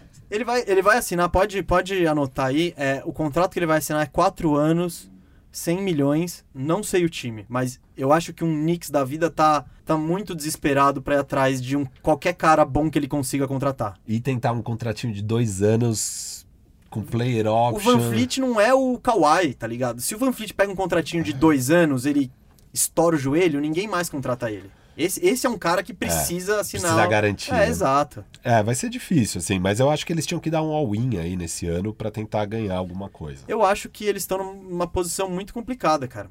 Eu. Esse Você acha elenco, que melhora Russell Westbrook pra esse ano? Russell no lugar do Paul George, melhora o time ou não? Não muito. Não muito. É Então, que eu também a acho saída que não, não mas muito. melhora. Mas você vai tirar o Patrick Beverly também? Então já, já tá tirando mais um cara. É, é um, é um, é Não, um dos tiraria, eu melhores. só tiraria o Pat Beverly se precisa, porque dá pra fazer a troca sem o Pat Bev, sem o Pat Bev também. Eu só faria isso se você fosse assinar algum free agent bom no ano. Então, o Patrick Beverly ele é um dos melhores marcadores de armadores da, da Não, liga. claro, ele tem Então, seu valor. Exato. E, e essa posição eu acho que é rara, assim, ter um, um armador, um defensivo, assim. Você pode manter o Patrick Beverly e deixar o Montrez sair na off-season também. Eu acho que o Montrez vai sair na off-season. Eu não sei porquê, mas acho que ele vai receber uma proposta muito. É, e Alta. foi, e foi meio vergonhosa a atuação do. assim, o, o Clippers não, poderia, não conseguia nem deixar ele em quadra, porque toda vez que ele estava em quadra, o Nuggets abriu uma vantagem absurda. com- Sim, o Harold, o Harold Williams, ele, ele também entrou na, na bolha no meio da. É. no- no- no- quando tava. Ele ele não, não conseguiu pegar esse entrosamento, assim. Ele. O Clippers inteiro rolou isso. Mas enfim, eu, acho que o principal mesmo é, é pegar um treinador e tentar fazer isso virar um time, porque eles têm boas peças, não é? É, é um time que dá pra brigar por título, mas precisa criar essa cultura, assim. Ele- Eles, se trataram como campeões e não é assim que você chega num título, sabe? O Warriors até virar isso, porque realmente o Warriors teve isso, né, na última temporada. Poupava jogadores o ano inteiro, é, ficava nessa postura de já sou campeão, mas pô, eles já eram campeões, eles já eram tricampeões. Tá, antes da gente ir pras finais, eu só queria discordar no especificamente do ponto que você disse do load management do Kawhi. Eu acho que no Toronto deu, ele mostrou que dá pra fazer isso. Dá pra ter um load management e ser campeão. Esse é um cara que você precisa. O Kawhi, ele já mostrou que fisicamente o negócio dele não é MVP da temporada porque ele não aguenta. Eu sei, mas é que no Toronto ele chegou num time já pronto. Aqui ele tá tendo que construir um time. Então, pra construir um time, você tem que trabalhar. Você não dá pra você jogar 50 jogos. Você tem que jogar 70, pelo Ele chegou num menos. time semi-pronto, porque se eu não me engano era o primeiro ano do Nick Nurse, tinha perdido o DeMar DeRozan, que era o cestinha da franquia, então, claro, E- Ele entra no lugar do, do DeRozan, mas o resto do time tá lá. Tá, mas o técnico também mudou. Claro que há um entrosamento e tudo mais, mas, enfim, ele também foi sendo colocado ali dentro de um esquema novo. Eu acho que ele é um cara que precisa de cuidados de saúde especiais para que ele esteja bem na hora que importa, que são os playoffs. Quanto a isso, vem no pacote Kawhi. Ele nunca vai ser MVP da temporada regular. Isso tá claro. Eu não acho que isso prejudique o legado dele. Eu acho que prejudica o legado se você quiser comparar com os grandes nomes de todos os tempos. Eu acho que você, você não vira um dos grandes jogadores de todos os tempos se você é um cara que só joga na pós-temporada. Pô, você só joga nas finais, ele só é MVP das finais. Porra, onde mas- mais ele vai jogar? mas é um atalho. Basquete não é só isso. Basquete tem 82 jogos na temporada Sim, regular, o- que é importante. Uma coisa é você ser MVP de temporada regular, que é um prêmio para temporada regular. Já foi mostrado com o título do Harden, com o título do Westbrook, com esse bi do Yannis, que não sei se que não sei nem se saiu ainda, mas Ainda vai sair. não, mas é. vai sair e vai ser ele. Então, é, são coisas completamente diferentes. E eu acho que o MVP da temporada regular não tem esse peso todo. A gente não fala disso porque é um. é- já é meio dado nos casos desses grandes jogadores que nem. Ah, o LeBron, o, Michael Jordan, o Kobe. Os caras, obviamente, já vão ter ganhado uns dois. No caso do Kobe, ele ganhou só um.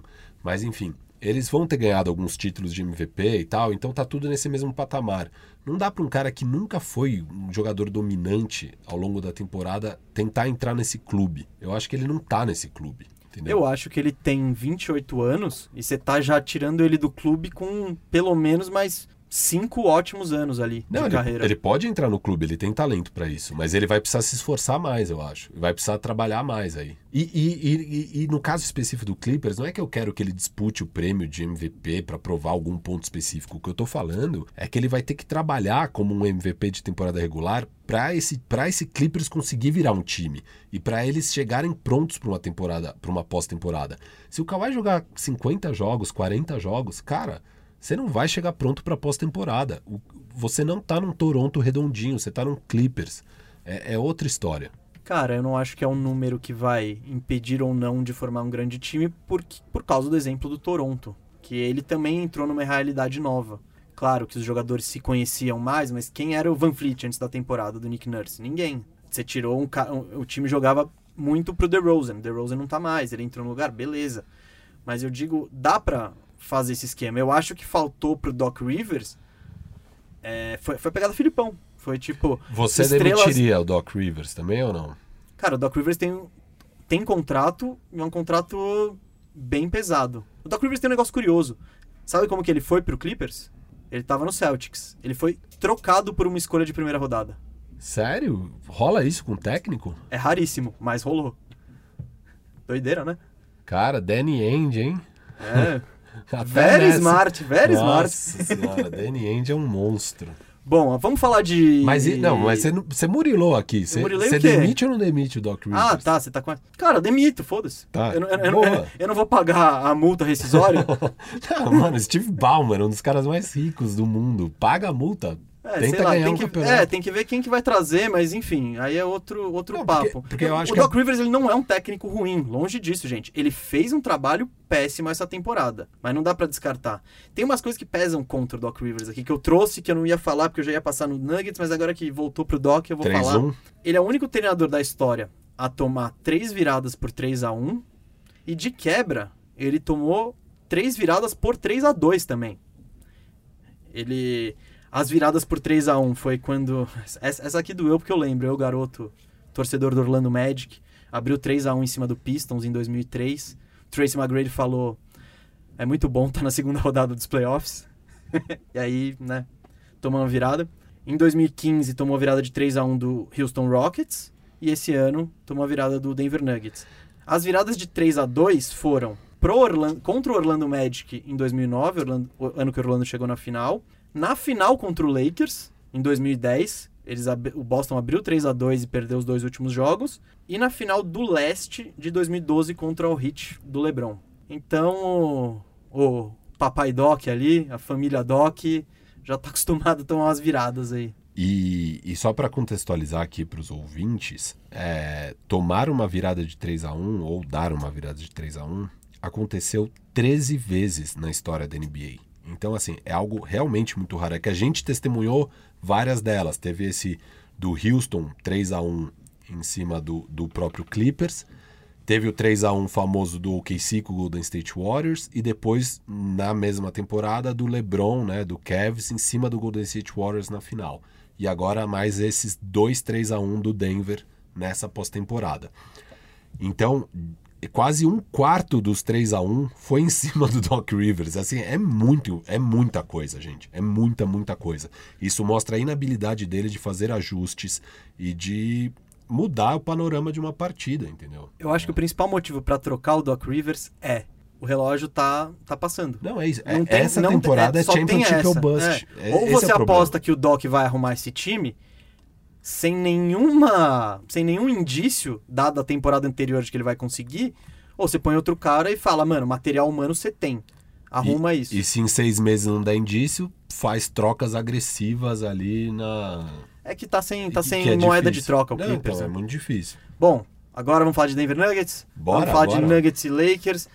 Eu não preciso nem avisar você aí do outro lado que a gente já estourou o tempo, né? Como é tradição do programa. E mas vamos falar agora das finais de conferência. Vamos dar nossos palpites, nossos pitacos. E vou começar, como eu sou um cara muito educado, com o nosso convidado Daniel. O que, que você espera dessa série Los Angeles Lakers e Denver Nuggets? O Denver Nuggets tem chance? Pode dar problema pro Lakers? Europa contra Estados Unidos. E mesmo assim, é, é outro time, o Lakers, muito treinado para dar a bola no, na estrela. A bola vai pro LeBron ou pro Anthony Davis. Não tem como. Eu acho que tem chance o Denver. Eu gosto muito de, de assistir o Denver. Eu gosto muito do basquete que eles fazem. O que acontece? É o LeBron. LeBron é outro, é outro patamar. Então, é, tá difícil aí. Eu, o que eu espero é, talvez, Vamos esperar sete jogos. Eu apostaria sete jogos. Aí, tomara que for, porque eu gosto muito do. Estou gostando muito de assistir o Denver e também gosto muito do LeBron. Então eu quero assistir mais jogos, quero, quero sete jogos, né?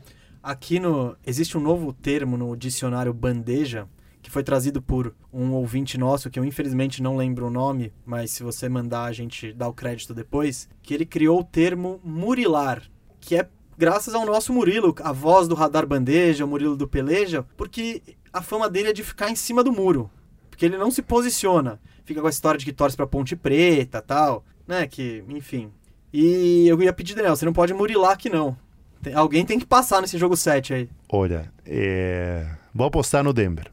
Boa, boa. Essa é re- realmente a braba lançada. Firu, o que, que você espera aí? Você fala de lançar braba, fala do Denver o ano inteiro. Eu quero ver quando você vai ter os corrones. Não, não, essa braba. Daniel riu com- quando eu botei o corrones Corrones. na. Essa braba eu não, não consigo lançar aqui. Foi muito bem lançada pelo nosso convidado Daniel. Acho que um pouco de viés europeu aí.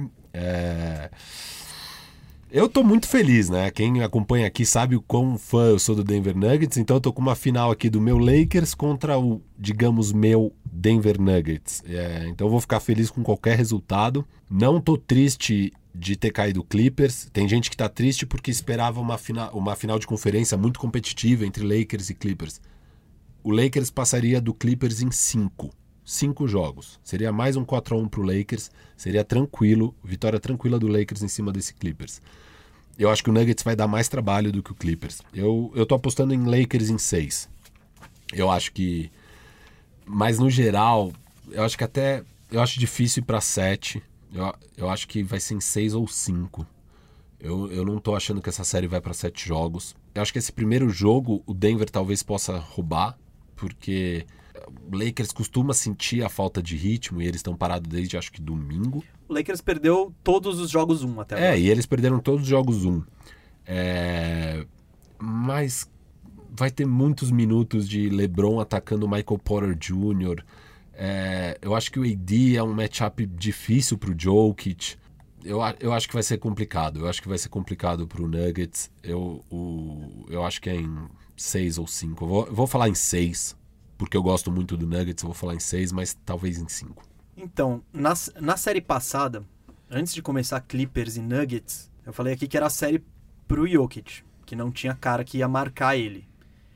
E de fato foi. Inclusive no jogo 7, que o Murray faz 40 pontos, pra mim o melhor em quadra foi o Jokic. É uma disputa braba ali, mas eu também acho que o Jokic foi o cara. Porque nesse jogo especificamente, a estratégia que o Clippers usou foi: vou dobrar o Jokic.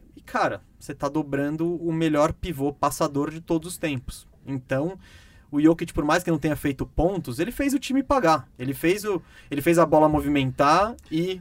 E um E- triple-double de 20 rebotes, que nunca Sim. aconteceu antes num jogo 7. E isso contribuiu muito pro Jamal Murray pegar fogo, assim, porque foi abrindo espaço pra ele, ele foi esquentando, e aí um abraço. O, o Lakers tá melhor preparado pra marcar o Jokic. Ó, eles têm o, Eu não acho que Javel McGill e Dwight Howard vão, vão fazer cócega nele, mas eles conseguem fazer falta. Então, se precisar dar porrada, eles dão.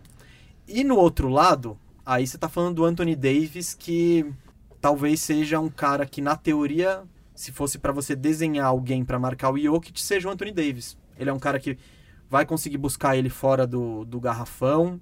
Ele é um cara que, por mais que o Jokic tenha muito mais corpo, vai dar trabalho porque ele salta e ele tem braços la- longos, então ele vai poder contestar as tentativas perto do aro do Jokic. Então essa série volta, foi o que eu disse no início, antes da, da, da, da série contra o Jazz, essa, que era uma série pro Jamal Murray, essa série volta a ser série pro Jamal Murray. Porque o Lakers não tem quem, quem marcá-lo. Grande, o, o grande ponto fraco do Lakers é marcar esses armadores rápidos. Como rolou com o Damian Lillard, por exemplo. Eles não tem, vai, vão contar com quem? Com o Playoff Rondo? Vai ser o Caruso? Yes, ambos. Eu, E trouxe, eu trouxe só o playoff Rondo pra falar que nesses playoffs o Rondo tá acertando 44% de 3 pontos. A média da carreira é 31. Então, vamos ver se é sustentável. Enfim, voltando aqui ao, ao Murray, eu acho que ele, ele é o cara que vai ter o trabalho mais fácil. E pro Nuggets ter qualquer chance, eu acredito que o Jokic vai manter o rendimento dele. Mas o Murray vai precisar jogar a série do, do Utah de novo. É, é série pra meter mais de 30 pontos todo jogo. Porque eu peguei as médias de pontos aqui e é muito parecido os dois times. O Murray é o cestinha do, do Denver, tô falando média dos playoffs. O Murray é o cestinha do Denver com 27 pontos, o Jokic é o segundo com 25. No Lakers, o cestinha é o AD, o Anthony Davis, com 27 pontos e o LeBron em segundo com 26. Quem é o terceiro cestinha do Nuggets, sabe, Firu? do Nuggets é o Gary Harris, Não? Michael Potter, Exato. Sabe qual que é a média dele? uns 15, 11. 11. 11 pontos. E aí você vai pro outro lado, quem que é o terceiro cestinha do Lakers? Vixe. Não é o Kuzma. Kuzma, 11 pontos. É o Kuzma? 11 pontos. Então, são dois times que não estão recebendo ajuda do elenco complementar. O Nuggets está recebendo mais pelo esquema. Tipo, você vê... Eu acho que o Gary Harris foi uma ótima aquisição claro, já era do time, mas ele se recuperou de lesão e voltou aos playoffs. Não, e ele tá provavelmente na melhor forma em termos de jogo dos últimos dois anos. Assim, o Gary Harris era uma decepção constante e ele tá jogando o fino. Sim, nesse- o Harris parecia playoffs. que ia ser um bom jogador, aí quando falaram, legal, ele vai dar um salto, eu não sei o que aconteceu, ele, esque- ele esqueceu como é que Parou. arremessa, esqueceu tudo. Nossa. E nesse playoffs ele voltou muito bem, principalmente na defesa. Então eu acho que ele é mais um marcador de perímetro que o Denver. O Denver antes ele precisava botar o Michael Porter. E em todas as séries, quando o Michael Porter teve em quadra, os outros times caçavam ele para atacar ele. O, com o Gary Harris, o Denver consegue botar times sem nenhum ponto fraco na defesa. Então isso pode ser positivo. Só que, claro, você viu as médias que, que eu acabei de falar de todo esse elenco complementar. Principalmente o Denver, que é quem pode entregar mais, para ter alguma chance, esses caras têm que, algum desses caras tem que subir alguns degraus. Eu tô com o Lakers ainda, né? Vou, vou seguir. O LeBron tá surreal esses playoffs. Bom, tá surreal se você não conhece o LeBron. Então é tipo, ele tá entregando o nível LeBron com 35 anos. Ele tá com 35, 36, Sim, sei sim. lá. O Anthony Davis é a melhor dupla que ele já teve em termos de habilidade somada ao estilo de jogo. E, cara, com dois top 5, eu vou, vou seguir com os dois top 5, mesmo com playoff Rondo, Caruso e KCP do lado. Eu vou de Lakers em. Você foi em quantos? Eu falei em seis. Eu vou em 7. Pronto, já, já, já menosprezei muito o Denver aqui, que eu falei Clippers em 5 no, no- no nosso bolão aqui. E eu acho que eu errei. É, aliás, o ouvinte aqui sabe, chegaram até a levantar a hashtag Firu tem razão. Chegaram a levantar, significa um cara apostou, mas tudo bem. Pô, mas pro, pro meu tamanho nas redes, uma pessoa já é uma multidão. E, e chegaram a levantar, então, a hashtag Firu tem razão. Você tá promovendo a hashtag, então. É, quem quiser postar, eu vou ficar feliz, tá? E, e- Porque a hora que o Denver consegue levar pro jogo 7, eu aqui no Bandejão falei que. E eu tinha falado isso, né, do Clippers. Eu falei, gente, o Clippers se complicou com o Dallas Mavericks sem Porzingis. É um time ridículo, assim. É basicamente o Luca Doncic um, um bando de prego. E, e o Clippers se complicou de verdade, assim. E, e eu falava, o Denver Nuggets é muito melhor do que esse Dallas Mavericks. Com- eu falei, vai pra jogo 7, gente. Vai, essa série vai pra jogo 7. O Firu tá, tá contando vantagem aqui. Ele teve chance pra apostar no Denver no programa passado, falou que a série já tinha acabado. Voltou a ter outra chance no Bandejinha em apostar só no jogo 7 no Denver e ele apostou no Kawhi. E Não. agora ele tá tentando tomar os louros de ser o. Calma. Quando eu falei do Denver, tudo era mato. Peraí, Calma. peraí. Eu, eu mantive a coerência. Eu achava que era pro jogo 7, foi para jogo 7, eu continuei achando que o Clippers ia ganhar justamente pelo fator Kawhi. Eu achei que ali na hora da decisão o Kawhi ia aparecer e foi o oposto que aconteceu. Errei mesmo, não tô. Eu, eu- o que eu tô querendo falar aqui é que o, o, o- Eu me perdi, Gustavo. É, quando você é bombardeado com argumentos, acontece isso. Não, enfim, o que eu queria dizer é. Subam a hashtag Firu tem razão, isso que importa. Ou, caso você não concorde com isso, suba a hashtag Firu às vezes tem razão. Ou tem razão no argumento que ele quer destacar. Mas, enfim, você, você do outro lado aí que está ouvindo o bandejão, você tem um julgamento muito melhor do que nós, do que nós acertamos ou erramos. Mas a gente tá com bom aproveitamento Tamo, aqui no tamo, geral, tamo. hein, Gustavo? Tamo... Eu acho que de série a gente errou só essa do Denver. De quem passa? É, acho, acho que sim. É, no programa para falar das semifinais do leste, eu e o Gustavo apostamos em, em Miami Heat e apostamos no Boston Celtics, que eram o terceiro e o quarto colocado da conferência. Os dois azarões. Os dois azarões. E, e para a mídia no geral, os favoritos continuavam sendo na prévia daquela série o Bucks e o Toronto. Caracteriza como uma braba nossa, é isso? Foi uma braba. Foi uma braba. E, e eu queria destacar a dimensão dessa braba. Nunca na história dos playoffs, desde 80 e poucos, que é quando passa a ter 16 times na pós-temporada, nunca na história chegamos numa final do leste sem ter ou o primeiro ou o segundo colocado. Nunca. Nunca na história da NBA houve uma braba como essa. Então, Aqui, queria High five aqui, ó. Firu e Mesa tem razão. Tem né? razão. Ah, você tá, você tá Aí, ó, essa aí você... puxando hashtag de amiguinho? Tudo bem que o ouvinte aqui sabe que você foi na minha onda, porque eu palpitei primeiro, mas é, nós dois temos razão nessa. Foi muito bom. Cara, eu não vou entrar ne- nessa de onda, porque meu histórico de bolões e, e fantasies, não, eu não preciso disso. Mas tudo bem. Conferência Leste. Já teve um jogo, Miami e Boston.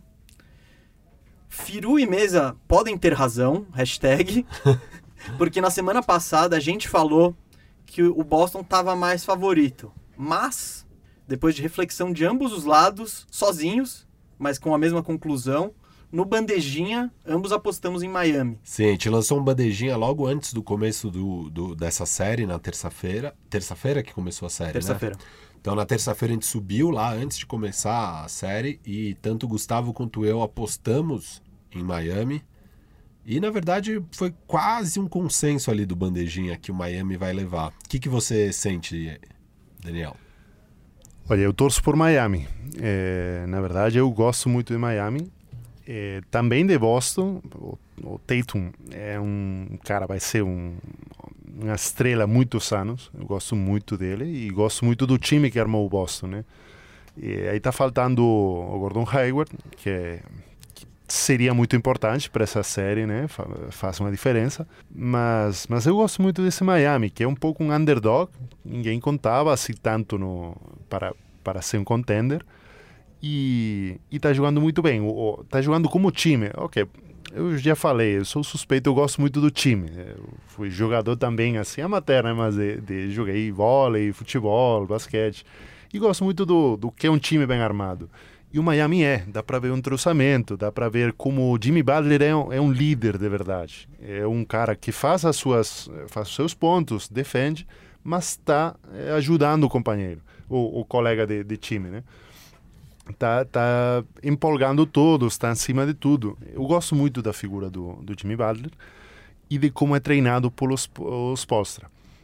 Gosto muito. É, também não, não estaria triste se passar o Boston, porque tenho simpatia também. São dois Mas... times muito gostáveis, né? Muito, é muito legais, assim. Eu, eu que sou torcedor do Lakers e o Boston é meu rival, não tem como odiar esse Boston, assim. Esse Boston é muito legal mesmo. E o Miami eu também tenho muita simpatia. Eu gosto muito dos dois times também. Ou seja, eu tô com quatro times aí que eu gosto muito, então eu tô feliz. Assim é fácil de acertar, né? Não, não, eu tô, eu tô falando que eu gosto. Sempre, né? Não, assim é fácil de você ser feliz. Eu gosto dos quatro times, eu vou ficar feliz de qualquer jeito, mas eu tô aqui palpitando, não vem não.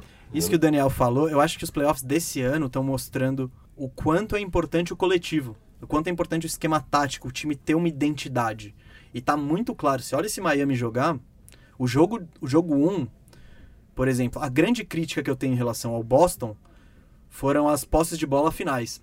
Eles estavam jogando redondinho, direitinho, quando chegou na hora da decisão, eles resolveram isolar o, ou o Tatum ou o Kemba. E fica fácil marcar.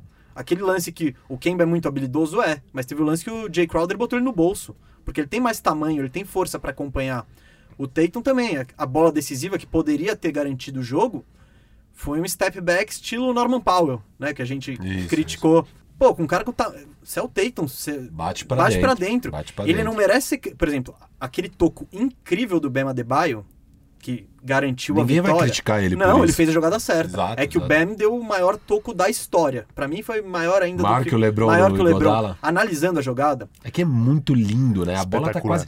e, garante o jogo. E é o tipo, Tatum vem de cima, né? O Tatum vem de cima com força. Deve ser tão difícil em termos de física mesmo. Cara, se eu tento fazer isso, ele arranca meu ombro fora. Tipo, se eu tento exato, botar. é. exato. E o, o do LeBron, por exemplo, eu acho que foi, entre aspas, mais fácil. Por exemplo, quando o Igodala vai subir pra bandeja, o J.R. Smith contesta ele, ele precisa baixar. Esse foi, cara, o Tatum na maior velocidade possível, indo com toda a motivação do mundo pra garantir a cravada. E o cara, ele saiu do nada e, e simplesmente deu um toco maravilhoso. Mas o que eu tava falando antes é sobre o esquema tático, né? A importância. Eu falei das bolas do, do Boston que foram isolations, o Miami não. Aquela, você vê aquela própria bola clutch do Jimmy Butler de três no final do tempo regular, foi uma jogada trabalhada, foi no estouro do cronômetro, a bola rodou, o Dragic achou ele no, no, no canto. Então, é muito importante isso, é muito importante essa parte coletiva, e o Miami, o que o Daniel falou tem muita razão. O, o Jimmy Butler, ele é a estrela, entre aspas, da franquia? É. Mas ele não tem a vaidade da estrela. Ele, ele joga no, no flow do jogo, ele joga no ritmo do jogo. Se ele faz 10 pontos, mas o time tá ganhando, tá beleza. Às ele. vezes eu acho até discreto demais. Sim. Mas, por exemplo, ele foi super discreto esse jogo. Quem carregou o piano foi principalmente o Goran Dragic e o Bema Debaio. E na hora H, ele apareceu para fechar. E Isso é legal dele. Ele sabe que o re- verdadeiro papel dele é de closer, pra fechar o jogo. Então ele tá ok se ao longo, se ao longo da partida ele faz 10 pontos, ele não tá ligado. Desde que ele sabe que na hora H, se precisar, porque às vezes não vai precisar, mas se precisar, é com ele. E ele sempre tá lá. Sim, então isso Miami é um time com muita identidade. É um time É.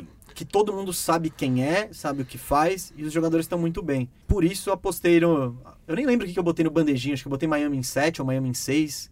No, no bolão eu botei Miami em 6, então eu vou de Miami em 6. É, eu, eu no bolão coloquei Miami em 6 e no bandejinha também coloquei Miami em 6. É, eu, eu antes estava falando que eu achava que o Boston ia levar o leste, mas a série contra o Toronto me mostrou muito que, que o, o Boston ainda não está pronto. É, eu, eu coloquei que o Boston ia ganhar do Toronto em sete jogos, foi em sete jogos, mas eu fiquei decepcionado com o Boston. Porque eu achei que ia ser em sete jogos, com o Toronto jogando muito melhor do que jogou. Boston teve chance de ganhar 6 jogos dos 7. Assim. É, o, Bo- o Boston se complicou muito no- nos quartos períodos. No, no crunch time foi um desastre quase sempre. É, e o principal jogador do Boston, que é o Tatum, que eu gosto muito, eu concordo totalmente com o Daniel quando ele fala que vai ser uma super estrela por muitos anos, concordo integralmente com isso, ele ainda precisa melhorar. E, e tudo bem, faz parte, ele ainda é jovem, ele vai melhorar, mas ele não tá pronto. Você vê no crunch time, ele erra quase sempre, quase todas as jogadas ele erra. Ele tá muito mal no crunch time para esse nível de playoffs. É, aquele toco icônico do Marcus Smart no jogo 7 de Boston e Toronto, as pessoas não lembram, mas a, jo- a jogada é um contra-ataque do Toronto num erro de bandeja do, do, do Jason Tatum. E, e são diversos erros. Então acho que o Tatum não se mostrou que não está pronto. O Boston coletivamente passa a cometer muitos erros no crunch time. E o Kemba Walker, eu não confio no Kemba Walker. Eu gosto dele, é um bom jogador. Ele às vezes, no- mesmo no crunch time, acaba achando que nem aquele passe pro Thais, né? No, no jogo que o. Jogo 3 contra o Raptors. Que é foi quando- que o quando- da bola do Odiano Novo. Isso, que é a bola do OG Nobe, que é o que colocou o Toronto de volta na série. Era para ter acabado ali. E é uma bola maravilhosa do Kemba Walker, né? Todo destrambelhado, ele passa por quatro e acha o Daniel Tais num passe maravilhoso. Então, assim, o Kemba é capaz de fazer essas coisas, mas ele não é tão consistente. Eu acho, por exemplo, o Goran Dragic um jogador muito mais consistente. Eu confio muito mais no Goran Dragic para uma final de, de conferência do que o Kemba Walker. Cara, e quem que cantou essa bola do Dragic aí antes dos playoffs? Você, Ah, obrigado. me- ó, sobe, suba uma hashtag também, Mesa tem razão. Ah, pô, obrigado. Você tá, você tá bonzinho hoje, hein, Cara, filho? não, não, eu tenho que Ou você tá reconhecer. justo? Não, eu tenho que reconhecer. Você tem acertado bastante, eu também. Eu acho que nós dois estamos muito bem aqui. Dá, muito, muito dá mais bem. um high five aqui, dá mais um Vai, high vai, five. vai. Moleque. Estamos muito melhor do que encomenda. E, e os ouvintes devem estar felizes. Ficam ouvindo aqui a gente uma hora e meia falando, e daí depois vê que está se traduzindo na quadra boa parte das coisas que a gente Eu fala. conheço um ouvinte que chama Yuri Campos. Ele, ele vive querendo que a gente. querendo ouvir desculpa nossa, e querendo ouvir justificação aqui. E ele não tá tendo tanto essa oportunidade, então acho legal. É, ele ele tá salivando com essa questão do Denver ter ganhado, mas enfim. No Raptors, ele, ele fe- fez o mesmo comentário no Raptors. Ah, vocês vão queimar a língua quando o Raptors. vai-" Isso. E aí não rolou. É, porque foi a mesma coisa, né? Foi para jogo 7 e eu e o Gustavo mantivemos nosso palpite no Boston e deu Boston. Então, Yuri, um grande abraço para você. Um grande abraço. Um dia eu e o Gustavo a gente vai discordar aqui Vai, vai. e aí você vai ter o tipo de entretenimento que você tá buscando no bandejão. Enquanto isso, foca em melhorar seu desempenho no Fantasy. É, uma boa. É uma boa. Pra Depois... quem, não, pra quem não sabe, Yuri Campos foi rebaixado pra Série B e tá buscando no tapetão a volta à elite da nossa liga. O Firu, que é nosso comissário, tá analisando o caso com muito carinho.